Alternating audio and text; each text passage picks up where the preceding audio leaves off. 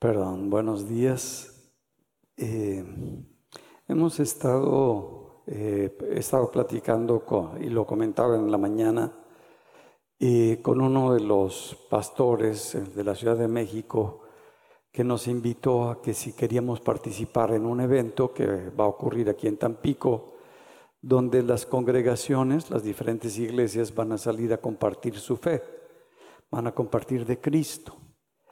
Y estaba él invitando a, todas las congregaciones de Tampico, bueno, las que les interese, a participar. Y nos invitaba a nosotros a participar en este evento. ya empezaron a hacer un ayuno que va a durar 40 días, si gustan ustedes, involucrarse en este ayuno para orar por este evento, para alcanzar a todas las personas y poder compartirle a la gente de la fe que tú tienes en Jesús, de lo que Dios ha hecho en tu vida, de una manera sencilla. Y quedaron que los que estuvieran interesados, todo eso, y no sabían cómo compartir su fe, e incluso se iba a dar un pequeño taller por medio de, ¿cómo se llama? La Zoom Zoom, por medio de Zoom, para que todos pudieran eh, aprender y salir a, compartir.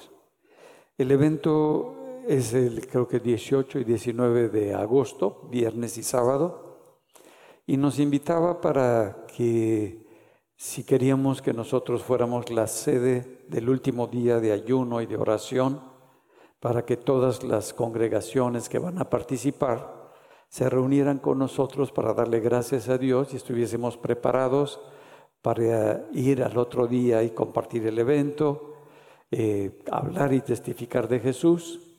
Entonces nosotros vamos a ser eh, la congregación que va a cerrar esos días de ayuno y vamos a poder disfrutar con ellos. Calcula que aproximadamente van a estar con nosotros unas cinco mil personas. Entonces, pues bueno, vamos a a disfrutarlo con ellos. Bien, he titulado el tema, he estado meditando un poquito, ¿qué problema tenemos nosotros en el corazón? ¿Qué, problema tenemos en nuestra persona? ¿Por qué admitimos tanto y permitimos que la mentira sea parte de nuestra vida? ¿Por qué le creemos más a la mentira que a la verdad? ¿Por qué la mentira ha llegado a ser tan fuerte en nosotros que nos mentimos a nosotros mismos? Y aunque conocemos la verdad, preferimos seguirnos mintiendo a nosotros mismos porque nos sentimos tranquilos o nos sentimos seguros. ¿Por qué tendemos a escoger normalmente la mentira? Y esto es algo que nos pasa a todos. Nos mentimos a nosotros mismos, aunque sabemos que nos va tarde o temprano a destruir esa mentira y que si seguimos practicando va a destruir nuestras relaciones. ¿A qué se debe esa tendencia? ¿Por qué ocurre eso en nosotros? Bueno, estuve un poquito investigando, pues cuál sería el problema por el cual la mentira ha tenido un papel tan importante en nuestra vida, en nuestra manera de relacionarnos como, como pareja, como persona con nosotros mismos, con otras personas. ¿Por qué es tan importante y ha tenido tanto lugar esa mentira? Bueno, Dios nos creó a cada uno de nosotros con necesidades. Todos tenemos ciertas necesidades que podríamos llamar necesidades básicas, que sin esas necesidades como que no funcionaríamos y perderíamos la vida. Por lo tanto, son necesidades mínimas, pero indispensables, que cada uno de nosotros necesitamos como persona. Todas las empresas últimamente se han dedicado a estudiar cuáles son nuestras necesidades para poder enfocarse en esas necesidades que tenemos y explotarlas al máximo para poder vender sus productos, para que se pueda eh, cada uno de nosotros adquirir lo que ellos están ofreciendo. Estas necesidades son insaciables porque nunca llegan a ser lo suficientes para satisfacer a nuestra persona. Y a mediados del siglo XX, ahí por los 50, 1950, un psicólogo empezó a estudiar sobre estas necesidades. Su nombre fue Abraham Maslow. Este hombre empezó a ver cuáles eran, él estaba trabajando en el laboratorio con changos y haciendo experimentos, pero de pronto empezó a ver que los animales tenían ciertas necesidades básicas para poder vivir. Y pues empezó a hacer un planteamiento estudiando a todas las necesidades del hombre, hizo una pirámide que se llama la pirámide de Maslow. Si me hacen favor de proyectarla. Esta pirámide que está aquí en la parte de atrás nos dice que el primer nivel de necesidades que tenemos son las necesidades eh, fisiológicas, son las necesidades funcionales. Y ahí pone la alimentación, la hidratación, para que se me entienda un poquito. Vamos a suponer que tú no has comido ni has tomado líquidos durante cuatro días y te ofrecen comida pues no quieres comida. Lo que quieres es tomar agua, porque está sequísimo. Y entonces lo primero que vas a resolver es una necesidad que es la que va a mantener la vida de tu cuerpo. Entonces tomas agua. Una vez que has tomado agua, ahora sí puedes pues, querer comer algo y, y saciarte de esa comida, pero si algo se te está atorando en el cuello y te tiene atorado y no pueden pasar el aire, ahí no te interesa el agua ni la comida. No te interesa el, agua o lo que puedas comer, te interesa el aire, que puedas respirar. Entonces tu necesidad más importante es que tú respires. Entonces cada una de estas necesidades que se le llaman fisiológicas, todos las tenemos. Estas necesidades aparecen durante toda nuestra vida. Pero si, se dan cuenta, la primera de alimentación, hidratación, también el dormir. Necesitamos dormir para poder tener equilibrio en nuestro cerebro y poder percibir todo lo que está a nuestro alrededor. Todas estas necesidades, una vez que están resueltas, podemos pasar al siguiente nivel de seguridad. Bueno, ya tengo comida, ya tengo bebida, ya puedo respirar, y ya, ya me duermo, aunque sea parado, pero me duermo. Pues necesito una casa donde vivir, un lugar en donde pueda yo estar y empezamos a tener esa necesidad. Pero ¿de qué me sirve tener una casa si estoy enfermo? Si tengo un problema de desequilibrio en mi cuerpo. Entonces necesito tener esa salud y contar con un sistema que me ayude para que mi organismo esté sano.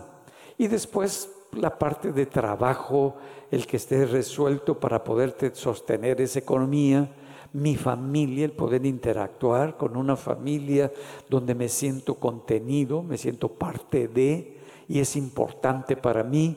Y después ya puedo interactuar con el entorno. Esas eh, dos necesidades podríamos llamarle como que unas necesidades básicas. Pero una vez que resolvimos esas necesidades, él dice que seguimos escalando al siguiente nivel. El siguiente nivel es de pertenencia, que tú sabes que perteneces, que has sido aceptado, que tienes el cariño, que tienes el afecto de un, grupo que para ti es significativo, se puede llamar tu familia, se pueden llamar tus amigos, se puede llamar tu congregación, algo que para ti es muy importante y muy significativo, tú lo tienes, esa aceptación y ese afecto. Y hay esa amistad. Esa amistad con las personas donde tú confías en las personas, pero te lleva también tener una relación de intimidad con tu esposa o con el esposo y ahí se involucra el sexo. Bueno, entonces vemos nosotros que se va llenando esa necesidad.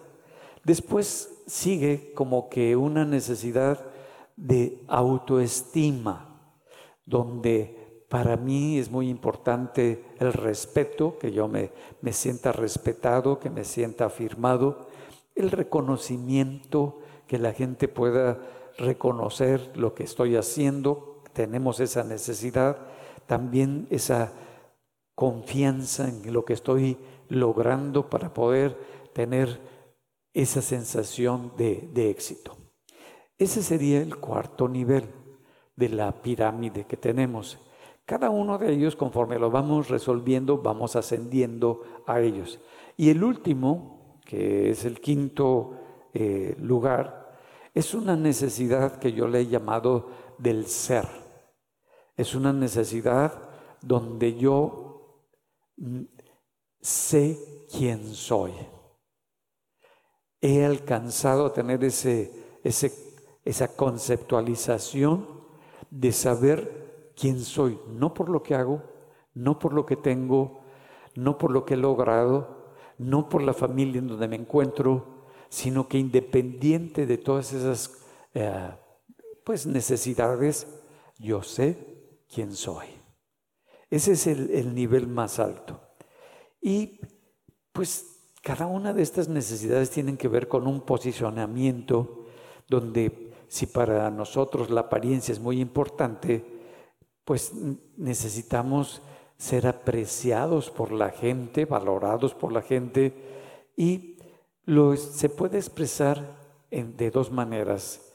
Una es una estima alta, en lo que ya estamos escalando todos los niveles, y la otra es una estima baja cuando ya llegamos al nivel. Si se pueden, yo podría clasificar los dos primeros niveles en mis necesidades básicas de mi cuerpo, luego las necesidades que tienen que ver con mi ego o con mi alma, con el, con el yo, y la última, la quinta, la que tendría que ver con el espíritu. Esas como que serían esas necesidades en esos tres niveles que los vamos resolviendo. Si yo tengo una estima alta, o sea, me, sé valorar, entonces, bueno, soy capaz de, verme, de cambiar lo que necesito cambiar, de ver los problemas que tengo, me acepto como soy, puedo enfrentar mis temores, mis inseguridades, mis miedos, sí los puedo enfrentar y puedo conquistar los malos hábitos que no he podido conquistar porque tengo una buena estima. No vivo culpándome, no permito que la culpa sea parte de mi vida, sino que lo voy arreglando, me empiezo a autovalorar. No necesito que la gente me dé ese valor de que yo tengo o he logrado algo.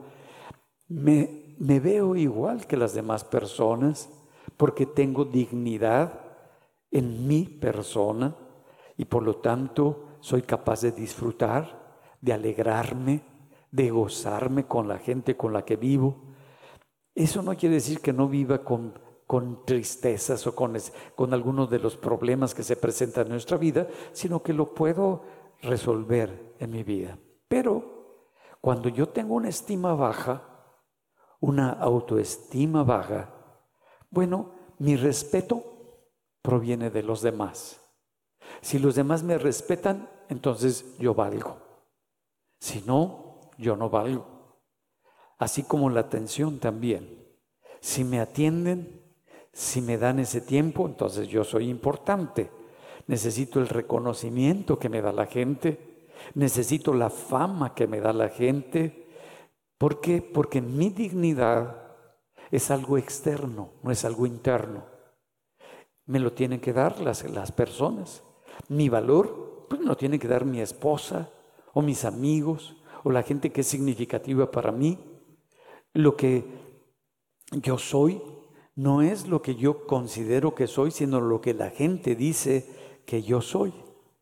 Bueno, este tipo de problema genera una hipersensibilidad a la crítica, por lo que está este tipo de personas cuestionando todo, son hostiles, están insatisfechos, todo lo ven desde el enfoque negativo, siempre van a encontrar un error, una falla y todo lo que hace, ve las fallas, pero también lo que recibe, no, pues por algo me lo está dando, por algo está diciendo esto, siempre está viendo lo negativo de una manera muy fácil. Tiene ese deseo compulsivo de complacer a los demás, de, de darle a los demás, incluso por encima de sus propias necesidades se pone por abajo de, todas esas cosas. Por lo tanto, quiere recibir la aprobación y no es capaz de decir que no cuando le piden algo. No tiene esa capacidad. La persona se exige más de lo que puede cumplir por su problema de perfeccionismo que tiene la persona. Y como siempre va a cometer errores, como todos cometemos errores, cuando los comete siente que es el caos, que ya no hay solución para ese problema. Tiene un sentimiento de culpabilidad. Se siente culpable todo el tiempo. No se perdona sus errores. Por lo tanto, no puede perdonar los errores y las fallas de otros. Porque todos cometemos errores. Vive a la defensiva, cuidándose, sintiendo que todo el tiempo le están atacando, le están agrediendo y no sabe cómo vivir con alegría. Miren, Satanás empezó desde el principio de la creación del hombre, sabía cuáles eran nuestras necesidades, estas cinco necesidades que algunos han puesto un poco más de, otros psicólogos le han agregado esta pirámide, otras necesidades. Pero empezó a ver que eran unas necesidades que teníamos y una vez que pudo ver cuáles eran las necesidades del hombre, empezó a tratar con ellas. El hombre tenía la comida en el Edén resuelta, la salud resuelta, el lugar donde vivir, todos los cuatro niveles los tenía resueltos. Pero empezó a atacar a nivel espiritual el quinto nivel, de quién era. ¿quién eres tú? ¿Te lo has preguntado? ¿Quién eres tú? Y eso se lo cuestionó Satanás al hombre de quién era. Y empieza a venderle la idea de decirle que él podía ser y estar a la altura de Dios, ser Dios para él mismo. Él tomar sus decisiones por él mismo. Él escoger lo que considerara que fuera mejor para él mismo. Que como había como que una falla donde Dios no quería que él fuera. Cuando Dios nos hizo a su imagen, a imagen de Dios nos creó. Pero cuando yo dudo de que soy un hijo de Dios, cuando yo dudo del amor de Dios para conmigo, empiezo yo a querer buscar cómo resolver esa necesidad de ser por arriba de todas las cosas. Y entonces yo quiero decidir lo que es bueno y lo que es malo, lo que es justo y lo que es injusto, lo que es correcto y lo que es incorrecto. Yo voy a estar por arriba de Dios.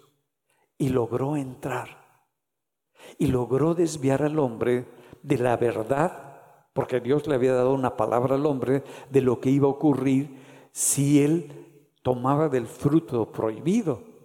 Y el hombre, pues lo toma, no, no le importa. Lo mismo, a partir de entonces, esa mentira.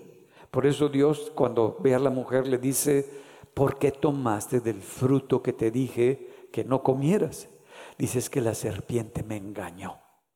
Pero ¿por qué pudo engañar la serpiente a Eva? Porque tenía sus necesidades y logró que dudara de quién era en Dios y quién era Dios para ellos. Cuando nosotros dudamos de quién es Dios, nuestro ser, nuestra identidad, la queremos tomar del sistema, de la cultura, de los valores, de la persona. Y si no me da el cariño el esposo o la esposa, si no me da el afecto, el amigo, lo que sea, yo siento que ya se me quebró toda la estructura y siento que ya no tengo ese valor y empiezo a entrar en una crisis tremenda en mi vida porque ya siento que no soy. Entonces mi valor me lo está dando o una persona o una economía o un sistema social o como le quieras llamar, pero ya no me lo está resolviendo Dios. Satanás, cuando viene Jesucristo, trata de hacer lo mismo en los tres niveles. Jesús, que es Dios, se viste de carne y viene y dice, no sé si recuerdan, lo primero que le dice Dios cuando es bautizado y sale de las aguas, le dice, este es mi Hijo amado, en quien yo me complazco. A Él oír. Ah, le está diciendo a Jesús que es Hijo de Dios y que es amado por el Padre. Las dos cosas que nosotros tenemos, de sabernos hijos de Dios y sabernos amados por Dios lo que necesitamos para ser.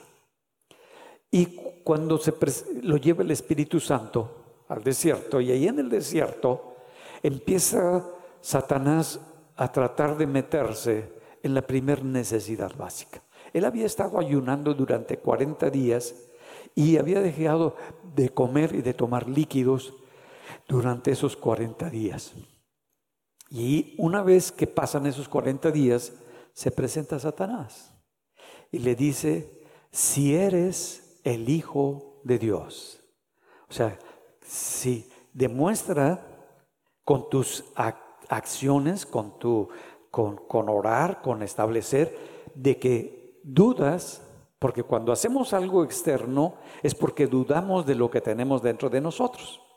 Y le dice, si eres acaso el Hijo de Dios, pues entonces dile a estas piedras que se conviertan en pan y te van a obedecer. Vas a resolver tus necesidades básicas, tu, necesidad de, de alimento, de vida, de salud. Vas a estar bien. Y Jesús hace algo que no hizo el hombre en el Edén. Le dice y le contesta con la palabra de Dios. Y le dice, no solo de pan va a vivir el hombre, sino de toda palabra que viene de la boca de Dios. Va estableciendo que sus necesidades básicas se las resuelve Dios. No el pan que pueda comer, no el agua que pueda tomar, sino que el que va a proveer de esa necesidad es Dios. No las circunstancias, no las situaciones, sino que en medio de todo eso, Él decide depender de la palabra de Dios. Pone su seguridad, su confianza en lo que dice la Biblia, lo que dice la palabra de Dios. Bueno, ya se atacó esa parte. Luego viene otro segundo ataque. El primer ataque, las dos primeras columnas de Maslow. ¿Por qué? Porque el enemigo va a atacar en donde tú tienes una necesidad no resuelta. No te va a atacar donde ya se te resolvió tus necesidades, sino donde tú no lo has arreglado, no lo has resuelto. Y dice en Mateo 4, en el versículo 5, entonces el diablo lo lleva a la santa ciudad.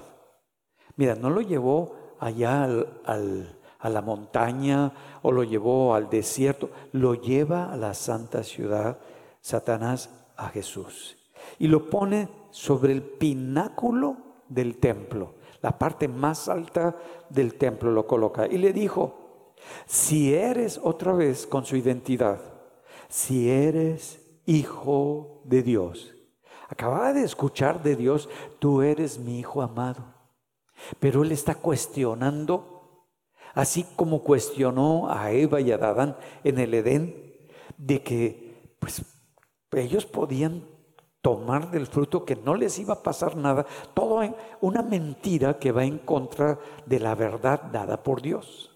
Y aquí empieza a querer meterse con Jesús. Si eres el Hijo de Dios, échate abajo, échate, porque escrito está, a sus ángeles mandará acerca de ti y en sus manos te sostendrán para que no tropiece tu pie en piedra.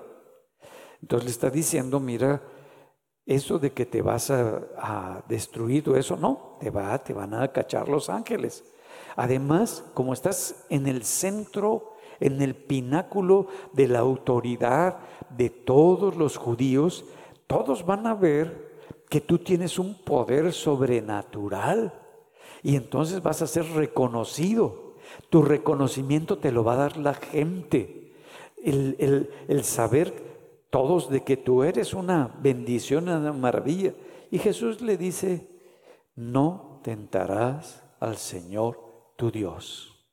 Él sabe que Él es Señor y es Dios.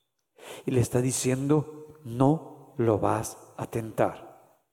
Después lo pone sobre un pináculo de la montaña y se va al nivel más alto. Yo le llamo al último, el quinto nivel. Y le dice en el pináculo de la montaña, mira, todos los reinos, todo lo que hay sobre toda la tierra, toda la gloria de la tierra, toda la gente, yo tengo control y yo manejo a todo el mundo. Ese poder me lo dio el hombre, me lo entregó el hombre cuando se separó de Dios y ahora yo lo tengo. Y ese poder yo se lo doy a quien yo quiero. Ah, bueno, pero te lo entrego si te postras ante mí y me adoras. Ah, entonces el poder, el reconocimiento, la gloria, ya se la voy a entregar a Satanás. Y le dijo, apártate de mí, Satanás, porque solo al Señor tu Dios honrarás y a Él adorarás. Ah, cuando nosotros empezamos a ver todo este efecto, fueron también las necesidades. Pero Jesús enfrentó las mismas necesidades que tú tienes, que yo tengo, no permitiendo que la mentira fuera parte de nosotros, sino con la verdad lo pudo vencer. Pudo destruir la obra Satanás no cayó en las mentiras. Perdón, Jesús no cayó en las mentiras de Satanás, porque son muy cuidadosamente estructuradas. y es como, la mentira es como la envidia, que todos se dan cuenta que soy un envidioso menos yo. Así es la mentira. Todos se dan cuenta que soy un mentiroso, pero el único que no se da cuenta que soy un mentiroso soy yo mismo. Pero así pasa en cada uno de nosotros. Cuando nosotros nos autoengañamos y nos dicen, oye, tú estás mal en esto. No, no, mira, no, no es que esté, cuando te cachan en una mentira, cuando te cachan de que, que estuviste mintiendo y manipulando y queriendo controlar, empiezas, no, no, no, mira, ¿sabes qué haces? Defenderte para afirmar tu ego, tu yo te defiendes con, con, toda la astucia. No, yo lo voy a hacer, pero no fue por esto, sino que quiero explicarte que es por esto otro. Eh, no, las cosas no son tal como tú lo dices y empieza a maquillar y empieza a disfrazar de alguna manera sus mentiras para poder tener esa seguridad. Entonces, tus necesidades no resueltas son como puertas abiertas para que el enemigo pueda entrar y te pueda ofrecer una mentira y tú te separes de Dios. Como que llegamos a pensar que la verdad es algo subjetivo, que no es algo objetivo y por lo tanto que la verdad es relativa. Pero eso, eso no es así. La verdad siempre ha sido clara. La verdad es absoluta y está en la palabra de Dios. La mentira es la que está completamente fuera de lugar. Y empezamos nosotros a ver que lo que está desordenado es el concepto de mentir, no el concepto de verdad. La verdad sigue siendo absoluta, pero la mentira siempre está queriendo afirmar más falsedades. Hay personas que tienen una habilidad para mentir extraordinaria. Incluso se mienten a ellas mismas y se sienten contentas cuando se mienten a ellas mismas, como que se sienten más seguras. Y como tienen una estima muy baja, tienden a querer manipular a otras personas, a ofrecer algo que ellos no tienen, que él, que ella no tiene, y eso empieza a ofrecer. ¿Por qué? Porque está ocultando su inseguridad. Es una persona muy insegura. Está queriendo ocultar su incompetencia porque no ha podido desarrollar algo. Lucha con todas sus fuerzas para que no vean esas debilidades, para que no la juzguen a la persona, ya que no se quiere hacer responsable de lo que está mal en su vida. Y como no se quiere hacer responsable, no va a tener cambios en su vida. ¿Y cómo lo cubre? Juzgando a otros y mintiéndose a ella misma. Usan la mentira como un mecanismo de autoprotección. Quieren, por medio de la mentira, como diríamos, apantallar a otras personas. Que otras personas digan, hombre, esa persona es muy guapa, o muy inteligente, o muy brillante, o muy capaz. Y a través de esos mecanismos quieren agradar a otras personas, quieren vivir impresionando a otras personas para que digan, mmm, qué bien, pero ¿qué hay detrás de la mentira? Siempre quieren quitar algo, quieren robar algo que esa persona tiene, como lo hizo Satanás. Satanás usó la mentira para poder el hombre se separara de Dios y todo lo que le dio, toda la creación que Dios había hecho y la había puesto para que el hombre gobernara sobre todas las cosas, le entregara esa autoridad a Satanás y él gobernara.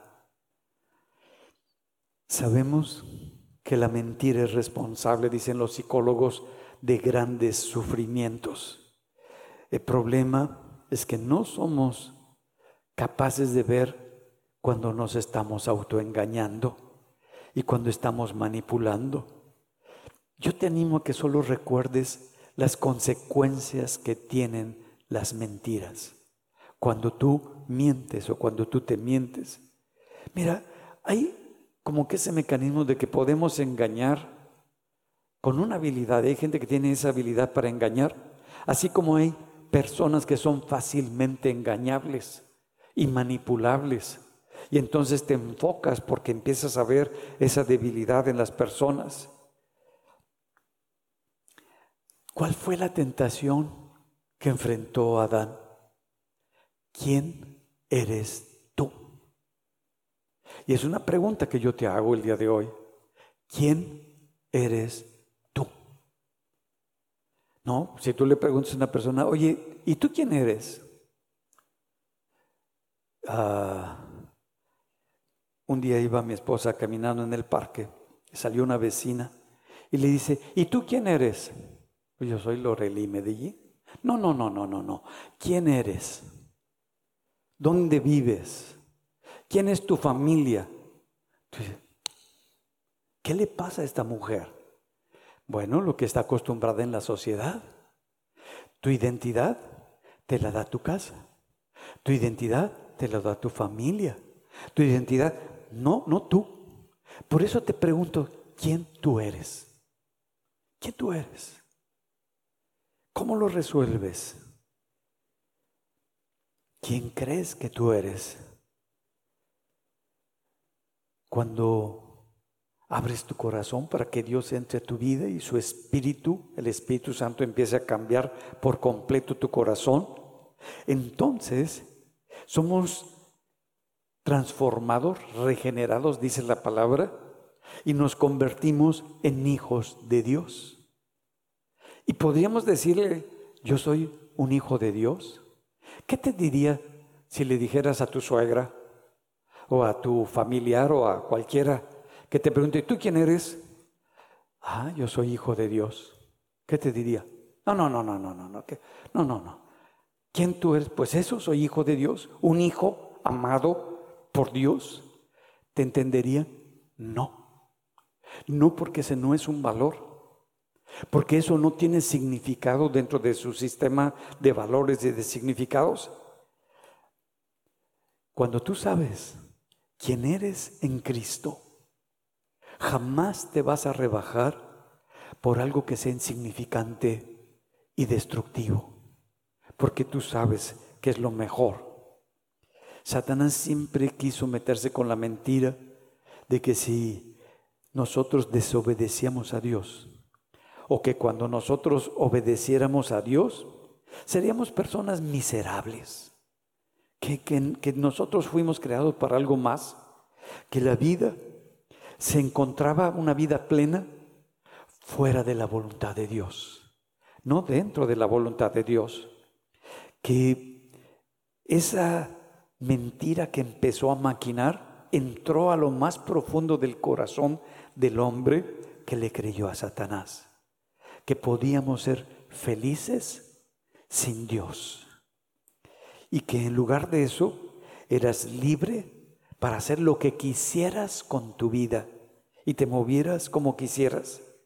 Cuando el mayor bien que una persona puede tener en la vida es conocer a Dios, que Él es la fuente del gozo, de la paz, del amor, de la alegría en nuestro corazón y que es lejos de Dios, como que estamos exiliados y, e ignorados, que solamente en Dios lo alcanzamos. Yo creo que Satanás no alcanzó a ver lo que estaba perdiendo cuando decidió dejar a Dios. Jamás lo alcanzó a ver y creo que vive en un autoengaño que él mismo ha construido para poder seguir sosteniéndose y seguir teniendo una identidad. Se mueve, como dice la Biblia, como el príncipe de la mentira. Y si eres príncipe de la mentira, tú te vas a creer tus propias mentiras para que sean parte de ti. Cuando tenemos esa bendición de Dios y el amor de Dios es parte de nuestra vida y nos da significado, empieza a determinar el cómo nos vamos a mover. Dios es el que te escoge a ti. No es que tú hayas escogido a Dios. Es que Dios te escogió y Dios te llamó a ti. Y por lo tanto, en su sabiduría divina, Él vio el momento y cada uno de nosotros hemos tenido un momento cumbre en el cual Dios nos invita para que tengamos ese encuentro con Él. Y si tú percibes, reconoces tu necesidad que tienes de Jesucristo en tu corazón y crees en Él, todo empieza a cambiar en tu vida. Esta obra la hizo Dios. Por eso, cuando Jesús nos está hablando, nos dice en el libro de Juan 4, en el verso 14, mas el que bebiere del agua que yo le daré, no tendrá sed jamás, sino que el agua que yo le daré será en él una fuente de agua que salte para vida eterna. Está diciendo, el único que tiene esta agua viva, esta fuente de agua que va a llenar todo tu sed, soy yo. Y yo te la quiero dar. Yo te la daré. Y no vas a tener sed por nada. Porque esta vida, esta agua de vida, te va a resolver todas tus necesidades. También nos dice en Juan 7:38, el que cree en mí, como dice la escritura, de su interior correrán ríos de agua viva. Esto dijo del Espíritu que había de recibir los que creyesen en Él, pues aún no había venido el Espíritu Santo, porque Jesús no había sido glorificado. Está diciendo, mira, si tú crees en mí, algo va a pasar en tu interior y va a venir como un río, pero un río con un poder tremendo dentro de ti, porque el Espíritu Santo que iba a venir iba a hacer esta transformación en el corazón de esa persona y esa vida no se iba a quedar solamente para él, sino que esa vida la iba a poder dar a otras personas, iba a poder bendecir a otras personas como un río de vida. Entonces Dios habita en, cada uno de nosotros por medio del Espíritu Santo. Y el Espíritu Santo es la bendición. A veces pensamos que yo voy a resolver estas necesidades básicas y que yo voy a dejar de, de, de buscar solución para eso y quitar la mentira de mi corazón con mis cambios, con mis fuerzas, con mis habilidades. Esa es una mentira. Nosotros no lo podemos hacer. Miren, cuando Dios quiere hacer un cambio, Él empieza a poner todo para que nosotros lo tengamos. En el caso que vemos en la Biblia de Cornelio, Cornelio era un romano, no era judío, y no conocía de Jesucristo. Cornelio era un hombre que tenía como que un temor y una búsqueda de las cosas de Dios. Él quería saber de las cosas de Dios, pero no sabía cómo. En, una reunión que tenía con sus amistades, con su familia, con la gente que le servía, era un hombre que tenía autoridad y que tenía poder dentro de eh, los romanos se aparece un ángel de Dios. Y el ángel le dice, Cornelio, manda a buscar a Pedro para que te comparta el Evangelio de Jesús. Pero manda a buscar a Pedro. Cornelio manda a buscar a Pedro. En ese momento, cuando pues ya ven que no hay los aviones ni los carros, sino que hay que irse caminando, está teniendo Pedro en otro lugar donde se encuentra una visión. Y en esa visión se le baja un manto y le dice, Pedro, mata y come. Pero los animales que ahí se encuentran en, ese, en esa sábana son inmundos. Y le dice, no, Señor, ¿cómo voy a matar lo que me han enseñado que no debo de comer animales inmundos? Por lo tanto, tú me dices que lo mata y que me lo coma. Ay, no, Señor. Y le dice Dios, lo que yo bendigo es bendito.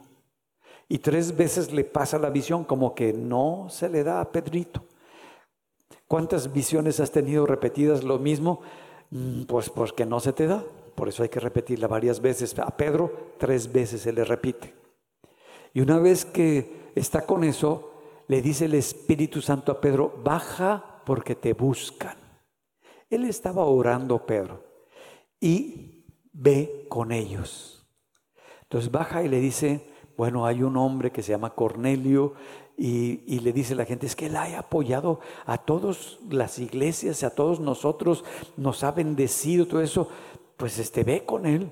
Y dice, sí, ya, ya me habían dicho que fuera. Y va, va Pedro con, con Cornelio, eh, llega a su casa y en la casa está pues toda la, gente y Cornelio dice, pues como que no soy merecedor y les dice, ¿por qué me mandaste llamar? ¿Qué, ¿Qué, es lo que ocurrió?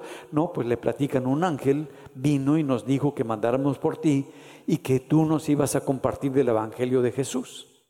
Bueno, hasta ahí todo está como que Dios orquestando el que algo pase en la vida de Cornelio.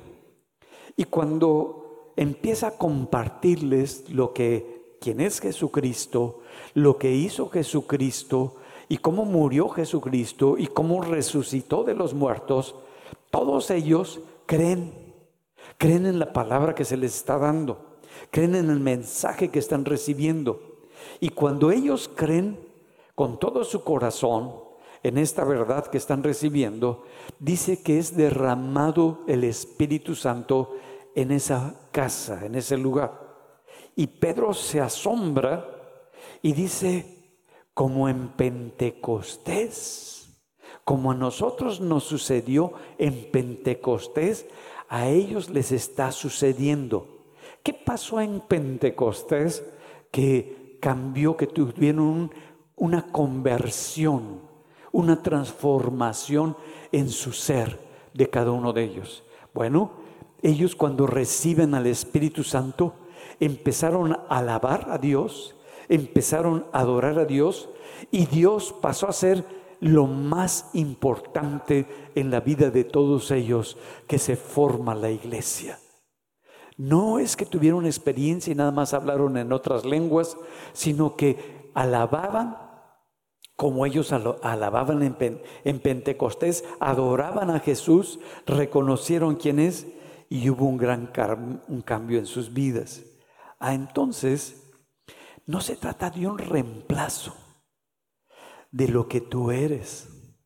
No es reemplazar esto por aquello, sino que se trata de un replantamiento, que te replantees de lo que eres. Eso es lo que hace el Espíritu Santo. No se trata, no significa que tu temperamento va a cambiar.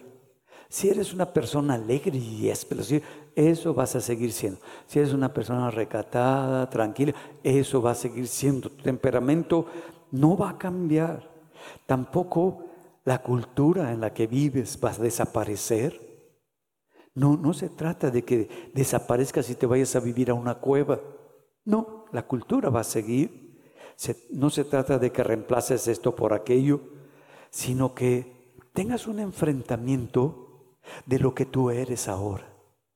Que te digas, ¿por qué estoy actuando así? ¿Por qué me estoy sintiendo así? ¿Por qué me estoy viendo de esa manera? ¿Por qué cuando me hablan? ¿Por qué cuando me dicen? ¿Por qué cuando me señalan respondo de esa manera? ¿Qué es lo que estoy defendiendo? ¿Qué es lo que hay detrás que está teniendo un efecto tan fuerte en mi persona? ¿Por qué me estoy defendiendo de algo? ¿Por qué estoy peleando para que empieces tú a tener un enfrentamiento contigo? Te empiezas a ser responsable de tu persona. Este cambio, esta transformación, le empieza a hacer el Espíritu Santo. Entonces viene una transformación de tu ser. Tú ya sabes quién eres un hijo amado, una hija amada por Dios. Y cuando tú te sabes, pues te sientes libre, como lo dice en Galatas 3, en el verso 13. Cristo nos redimió de la maldición de la ley, hecho por nosotros maldición, porque escrito está, maldito todo aquel que es colgado en un madero, para que en Cristo Jesús la bendición de Abraham alcance a los gentiles, a fin de que por la fe recibiésemos la promesa del Espíritu Santo. Ah, entonces, por medio de la fe, tú y yo recibimos esa promesa que Dios declaró para con nosotros y somos transformados. Y a veces decimos, bueno, es que me voy a convertir ahora sí en una persona moral. Ya no voy a robar, ya no voy a transar, ya no voy a hacer esto. Voy a volverme una persona moral. Voy a volverme una persona religiosa. No, es que esto está bien y esto y lo otro y aleluya. Y sabes que esta transformación, este replanteamiento va para todos los que son morales y para todos los que son religiosos, porque destruye eso. No es que no seas moral. Es que cuando una persona se siente moral y se siente religiosa y espiritual, pues genera muchos problemas. Miren, Nicodemo era un fariseo en la época de Jesús. Y Nicodemo era conocedor como buen fariseo de todas las escrituras, pero vio a Jesús que tenía algo que era diferente y lo llamó maestro porque veía cómo Jesús enseñaba la palabra. Nicodemo era una persona moral, Nicodemo era una persona religiosa, pero también Nicodemo era un fariseo. ¿Sabes qué es lo que te hace cuando tú cumples con la moral y con la religiosidad? Te hace un fariseo. Porque sientes que estás por arriba de los demás. Sientes que eres mejor que los demás. Y eso es terrible. Porque queremos mantener nuestra relación con Dios. Por lo que nosotros, por nuestra moral y por las cosas que hacemos para con Dios. Y no es así. Es lo que Dios hace en ti, lo que nos cambia. Es lo que Dios pone en nosotros. Y como mm, cuando no lo entendemos, llegamos a pensar que somos personas muy buenas, con ciertas cualidades, y entonces, pues estoy muy bien espiritualmente y yo lo merezco todo. Por eso cuando empiezan esta gente a alabar a Dios y a adorar a Dios, empieza a cambiar. Es un cambio en el corazón, no es un cambio en la cabeza. El corazón es el centro de todos nuestros valores. Uno se convierte cuando uno cree en Jesucristo. Y cuando tú crees en Él y tú ves que Él es lo que tú necesitas en el corazón, tu vida va a ser transformada. Porque ahora el centro de tu amor es Dios. Y tú sabes, como les dije el domingo pasado, que tú amas a Dios porque lo amas. Y lo amas porque lo amas. No por lo que te da, no por lo que te ofrece, sino que por lo que tu Dios es para ti. Por eso lo amas. Que aunque no tengas, que aunque no te dé, que aunque no se resuelva, para ti lo más importante es tu Dios. Y mira, pasamos por momentos en la vida difíciles. No sé si te ha pasado, de, de pronto tienes necesidades, como las que acabo de mencionar. Y o te falta la salud, o te falta la economía para comer, o te falta para pagar la renta de tu casa, o te falta la gente, ya no te está rodeando la gente, todas esas necesidades y empezamos a luchar para ver cómo vamos a resolver esas necesidades que consideramos básicas y nos enfocamos y nos enojamos con Dios. Y le decimos, Señor, ¿por qué no me resuelves? ¿Por qué no me das? Tú sabes que yo te amo, pero pues, afloja, pues suelta. Como que empezamos nosotros a querer que Él nos conteste de acuerdo a lo que nosotros queremos. Y no es así.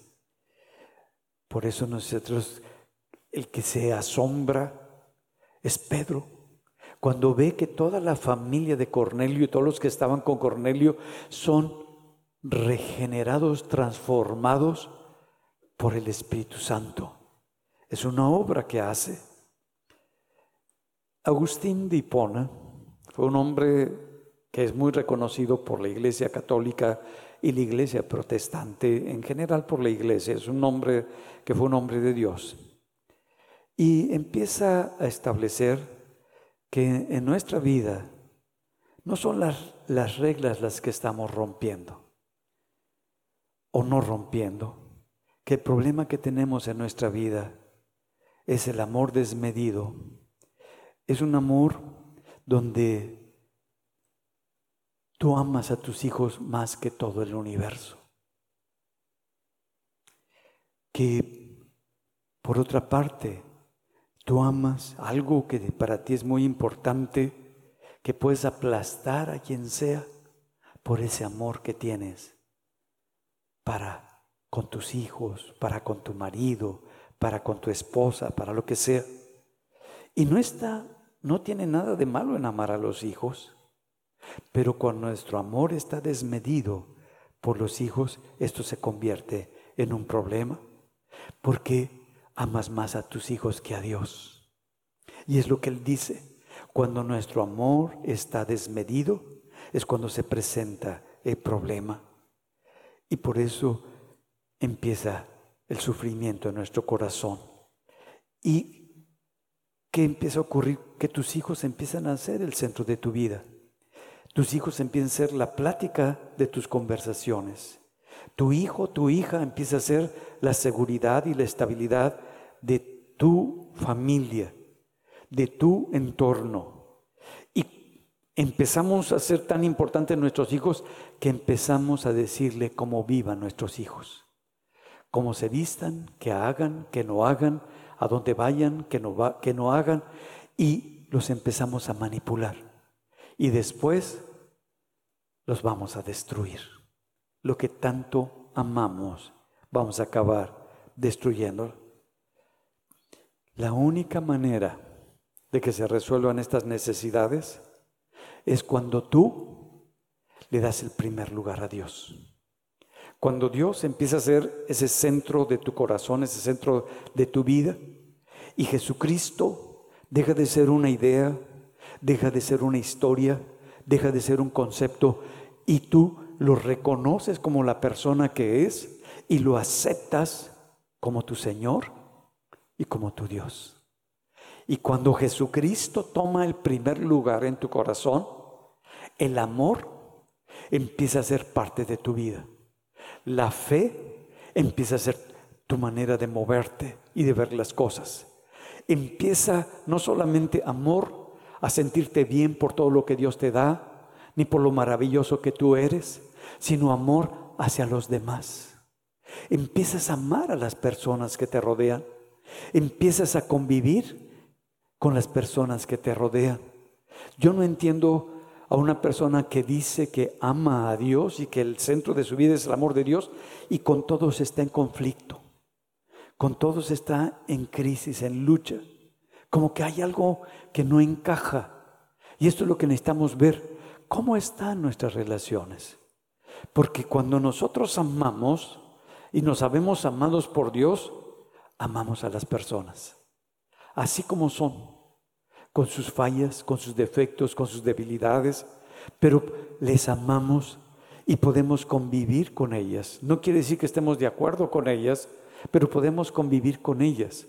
Cuando yo tengo una estima baja, cuando yo tengo heridas en mi corazón que no he resuelto, tiendo a echarle la culpa. Yo estoy mal por mi esposo, por mi esposa, por la situación en lo que vengo, por mi padre, por mi madre, por lo que tú quieras si, ellos cambiaran, entonces yo estaría bien. Eso es un engaño. Te estás autoengañando. No son las cosas externas las que nos cambian, sino las internas. Cuando Cristo es el centro de tu corazón y de tu vida. Y tú le pides al Señor que Él siga operando por medio de su Espíritu Santo para que haya ese cambio, esa manera diferente de verte, en lugar de ver hacia afuera, que te puedas ver hacia ti, para bendecir, para reestructurar, para hacerte responsable de lo que necesitas, hacerte responsable y empiece un cambio en tu corazón. La mentira tiene poder en tu vida mientras la verdad no sea el centro de tu corazón. Cuando tú tomas la verdad que es Jesús y su palabra como el fundamento de tu vida, la mentira no tiene lugar y no va a tener cabida.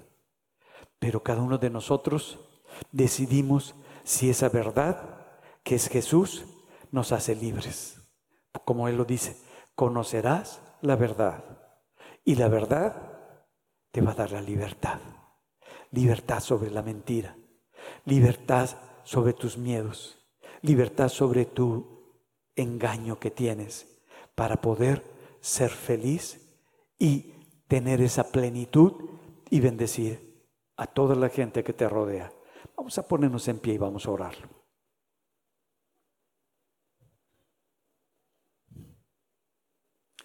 ¿Cuántos de ustedes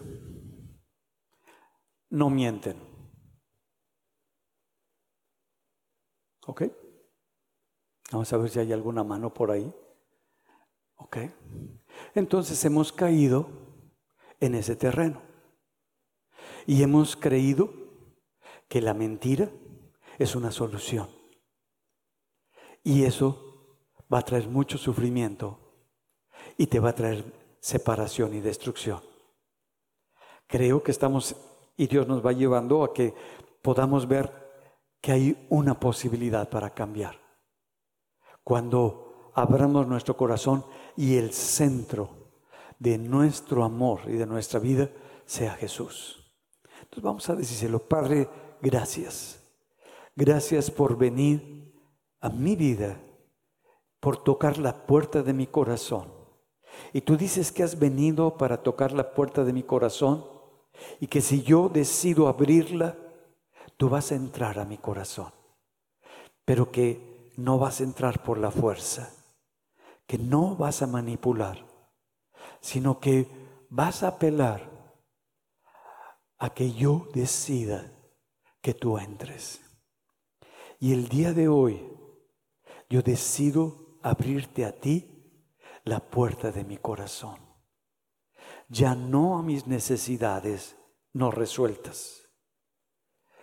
Ahora decido abrirte la puerta porque sé que en ti todas mis necesidades, conforme a las promesas y conforme a tu palabra, están resueltas.